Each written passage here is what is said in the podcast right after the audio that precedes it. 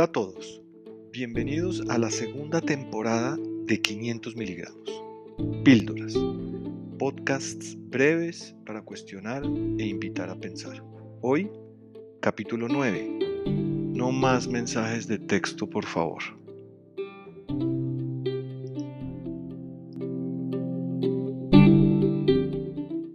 Buenas, buenas. ¿Qué se dice? Muy bien, bueno, aquí estamos con este nuevo podcast. Nos toca hablar rápido, claramente. nos esforzamos, para nosotros no es tan fácil ah, porque nos apasionamos mucho con todo, pero hoy, ah, uno de esos temas a los que todos nos enfrentamos permanentemente y que estoy seguro que en el inconsciente colectivo va a despertar muchas frases y muchas eh, coincidencias con lo que vamos a hablar. ¿Qué es, Guido? Cuente pues. Hoy vamos a hablar sobre el respeto. Uy. Y de y la excusa para hablar del respeto y de cómo las marcas deben respetar o no a los clientes es los mensajes de texto y las llamadas que recibimos para vendernos algo. Entonces, elaboremos un poco sobre eso. Investigando sobre ese tema, nos encontramos una línea de pensamiento es, pero ¿por qué? Si es claramente molesto, claramente molesto. Yo, yo no necesito recibir decenas de mensajes de una tienda de ropa a la que en algún momento cometí el error de darle mi teléfono, de los descuentos que tienen. Hace años no les compro. ¿Por qué? Ya no más, suficiente y no tengo un mecanismo o no lo sé o no quiero usar mi tiempo para simplemente no recibir más de esos mensajes. Bueno.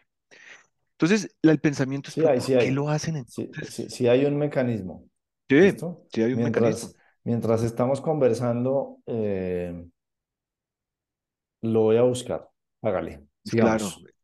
Entonces, la pregunta es entonces, ¿por qué lo hacen las marcas? Entonces, investigando encontramos que alguien más, obviamente, se había cuestionado esto en Estados Unidos. Es un autor que en este momento se me escapa el nombre, que se cuestionaba por qué las marcas seguían haciendo insertos en los periódicos. En Estados Unidos la gente recibe por correo una cantidad de papel con multiplicidad de insertos. Mm, entonces él se preguntaba por qué, porque sospechaba que no era muy útil, porque es demasiado material promocional el que recibe la gente a través en, en los buzones de correo. Entonces le preguntó a diferentes marcas si querían hacer la prueba de qué pasaba si nos lanzaban el inserto en alguna fecha en particular. Ninguna marca accedió, porque lo que estaba en juego era que si sirvieran y entonces tuvieran un bache en ventas y pues el costo del experimento de este autor pues era para la marca. Entonces este autor no se dio por vencido y encontró que una de estas marcas en alguna de sus regionales en Estados Unidos, por error, no había lanzado un inserto en una semana en particular. Revisó el historial de ventas y se dio cuenta que las ventas estaban totalmente inalteradas. Es decir, probó, no con demasiada especificidad estadística, pero una razonable, digamos, por lo menos una duda razonable, volvió a conversar con las marcas con las que había hablado antes y la respuesta otra vez fue no. Esta vez no fue desde el vacío, esta vez fue con una prueba, con una, con algo que podía generar una duda razonable. No lo hicieron. Entonces, esa misma lógica, yo creo que es la que está detrás de que los clientes manden los SMS y que los clientes manden, pongan a la gente a llamar. Y ahora está pasando una nueva modalidad, ya ni siquiera llaman personas. Ahora a veces timbra el teléfono, uno contesta y es una, uno contesta y es una grabación. Yo, esa, esa sensación que usted tiene con el mensaje de texto, que yo no la tengo tanto, ¿listo? Porque además, eh, acompañando compañías de comercio electrónico, eh, ahí sí está comprobado que es una herramienta eh, que es eficiente, digamos, en las ventas.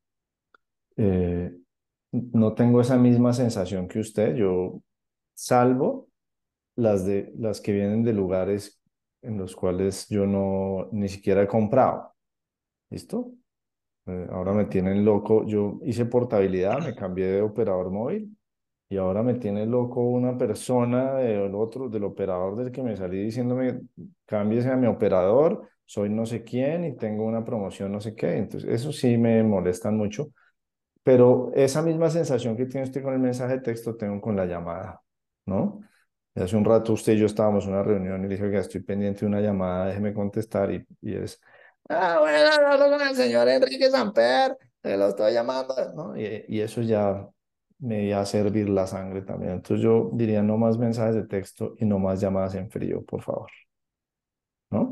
Que es un concepto, es un concepto que del que habla, del que ha hablado Seth Godin desde hace muchos años, y es no ser intrusivo en la vida del cliente. Uno no debe entrometerse, ser intrusivo, interrumpir la vida del cliente. Uno tiene que tratar de volverse parte de la vida del cliente. Uno tiene que tratar de volverse relevante. ¿Es significativamente más difícil? Pero por supuesto que es significativamente más claro. difícil. Es mucho más fácil capturar una lista de teléfonos celulares y pues mandar unos SMS de vez en cuando. Y ya, eso por supuesto que es mucho más fácil y mucho más difícil, pero hace que las marcas, que uno se relacione en una forma muy distinta con las marcas.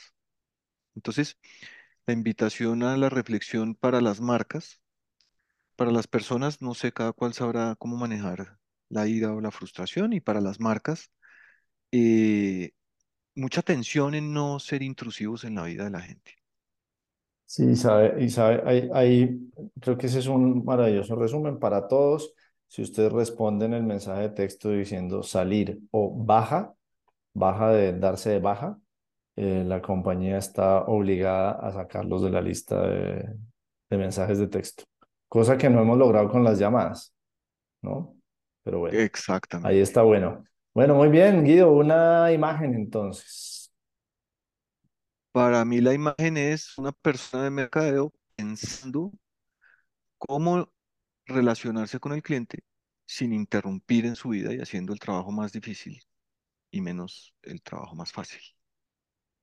Muy bien, y yo quisiera la imagen de la cara que hace la señorita que me llama y le, yo con mucha decencia le cuelgo el teléfono eh, y la cara que le toca hacer cada vez que muchos clientes durante el día le cuelgan el teléfono, la regañan eh, y la imagen de lo que esa señora se lleva para su casa todos los días por culpa de alguien que se le ocurrió eh, generar una, entre comillas, estrategia de captación.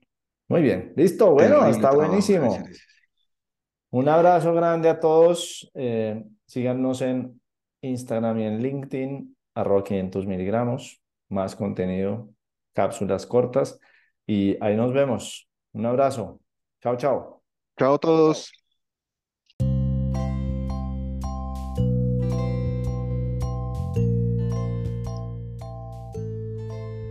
Este podcast es posible gracias al amable apoyo de los restaurantes con menú QR. No, ni el virus la pandemia ni sus mutaciones y variantes se transmiten por contacto. Pero los restaurantes piensan y quieren protegerte de otras posibles amenazas. Antrax, ébola, fiebre del camello, siempre son una posibilidad. Los códigos QR. ¿Para qué leer cómodamente un texto impreso si puedes hacer otra actividad más con tu celular?